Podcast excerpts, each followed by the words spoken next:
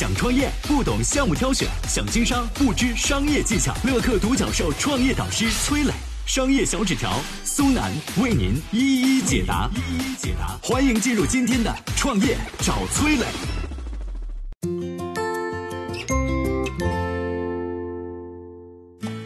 技术型天才李一男为何两次离开华为？他创办的港湾公司与华为的那场港湾大战到底是怎么回事呢？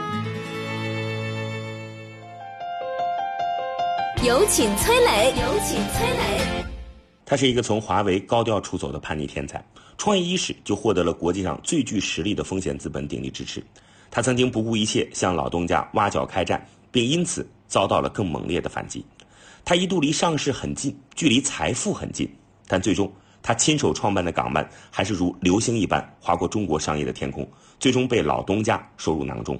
他叫李一男，他创办的港湾网络和华为的那场大战，至今啊仍为不少人津津乐道。今天呢，咱们就来说说这场著名的港湾大战到底是怎么回事。一九九二年，华为刚成立五年，这家由任正非在宿舍楼里边创办的贸易公司，靠代理交换机起家。逐步发展成一家年收入上亿的公司，但随着国产交换机兴起，华为的生意大不如前。任正非判定华为必须从代理商的角色中转变出来，他决定自己开发交换机，要搞研发就得招一批技术人才。任正非向各大高校抛出了橄榄枝，这时候年仅二十二岁的李一男进入他的视野。十五岁就考入华科少年班的李一男素有天才之称，进入华为之后，他的天赋很快显现出来。他对技术发展趋势、产品走向有着惊人的敏感度，还有准确的把握能力。很快，同事们就发现李一男似乎很得老板的欢心啊。任正非经常穿着大裤衩、踩着拖鞋，专门来看李一男工作，还对着李一男一口一个干儿子的叫着。李一男做研发需要设备，任正非大方掏了二十万美金支持。后来项目没成功，二十万美金打了水漂。任正非不但没有责怪李一男，还安慰他说：“哎，年轻搞技术碰壁是常有的事儿嘛。”能吸取教训就好了。士为知己者死啊！任正非的大度让李一男十分感动。后来，李一男主导研发了国内首个数字交换机，替华为拿下了十三亿的订单，这也一举奠定了华为的江湖地位。任正非十分欣慰，他觉得自己没有看错人，对李一男更是一路破格提拔，直至副总裁。随着李一男的一路攀升，华为内部甚至流传起了一个说法：这个李一男啊，就是任正非钦定的接班人。任正非是怎么想的，没人知道。但当时李一男在公司内部的评价却不怎么好，员工眼中的他既是一个科学天才，也是一个社交白痴。这个人呐，为人高傲，脾气暴躁。据说呢，李一男曾带着下属们参加一个交流会，会上有个客户问道：“哎，你们华为的基站啊，在我们山东的冬天能不能用啊？”华为的一个技术人员回答：“可以啊，我们在内蒙的实验局，冬天大雪纷飞，也用的挺好的。”没想到这李一男非常生气，立刻指着技术人员咆哮道。哪有你这么回答问题的？马上给我滚蛋！李一男的意思啊，是要科学的回答能到零下几十度，但那个时候啊，这些数据未必有，即使有，也未必准确。这件事情发生之后，关于李一男脾气不好的说法在公司内部流传开来。李一男脾气差，任正非也好不到哪儿去。虽然他对李一男视如己出，但正所谓爱之深，责之切。李一男一旦做错什么事儿，任正非说骂就骂，说踹就踹，那情形啊，就像一位脾气暴躁的父亲惩罚性格倔强的儿子。但是任正非也是真的看中李一男，给他高薪，给他权力，还亲手培养他。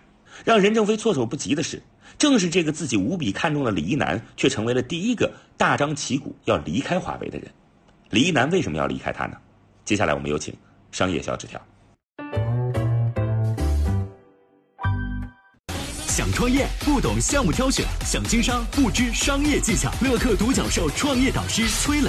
商业小纸条，苏南为您一一解答。一一解答，欢迎进入今天的创业找崔磊。有请商业小纸条，请商业小纸条。实际上啊，李一男的离开并非什么意外的决定，而是早有征兆。任正非打心眼里惜才，也很重视接班人的培养，所以他破格提拔李一男，给他高待遇和锻炼机会，还对他严格教导。但是任正非呢，又是一个典型的中国式严父，他要求李一男听话忠诚。对于骄傲又敏感的李一男来说，这段父子一般的关系在一开始就不可能长久啊。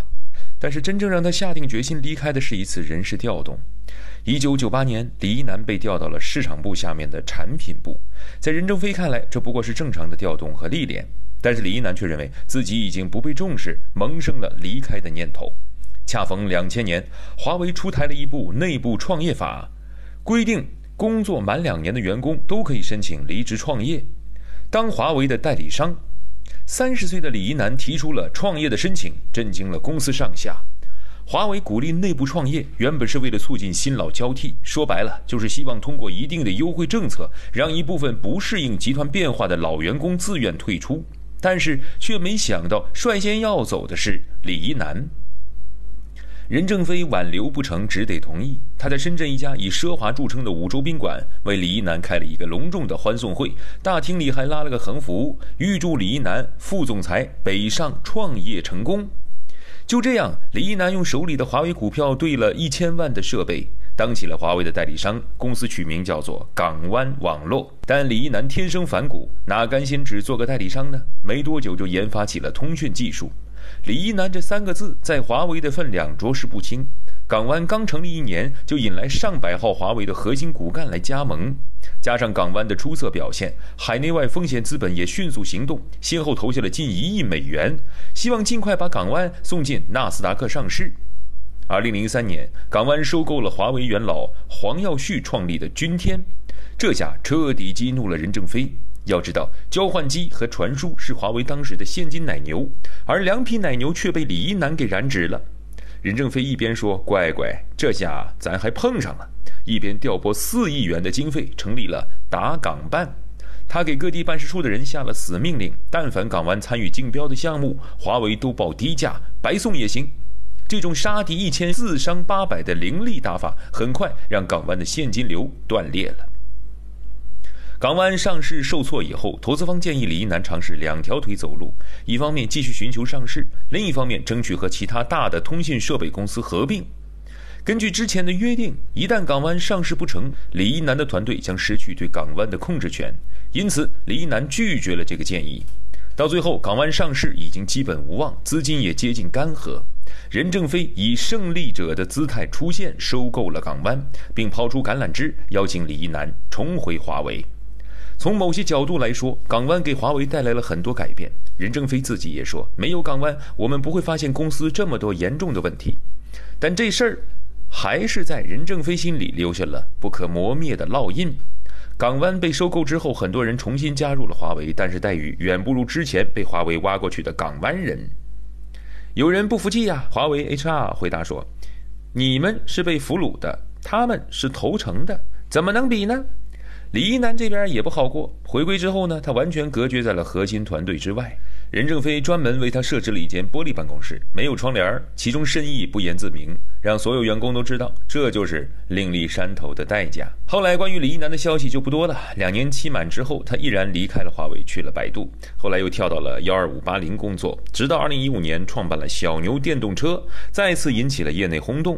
而李一男却在小牛产品发布会召开第二天，锒铛入狱，罪名是涉嫌股票内部交易，获刑两年半。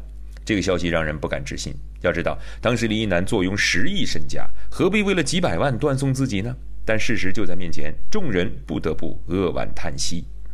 过去五年，由于选择了电动车创业方向以及获刑，李一男浪费了几年时间，错过了移动互联网创业的好时代。今日头条、滴滴、拼多多等巨头都是在近五年内才迅速崛起的。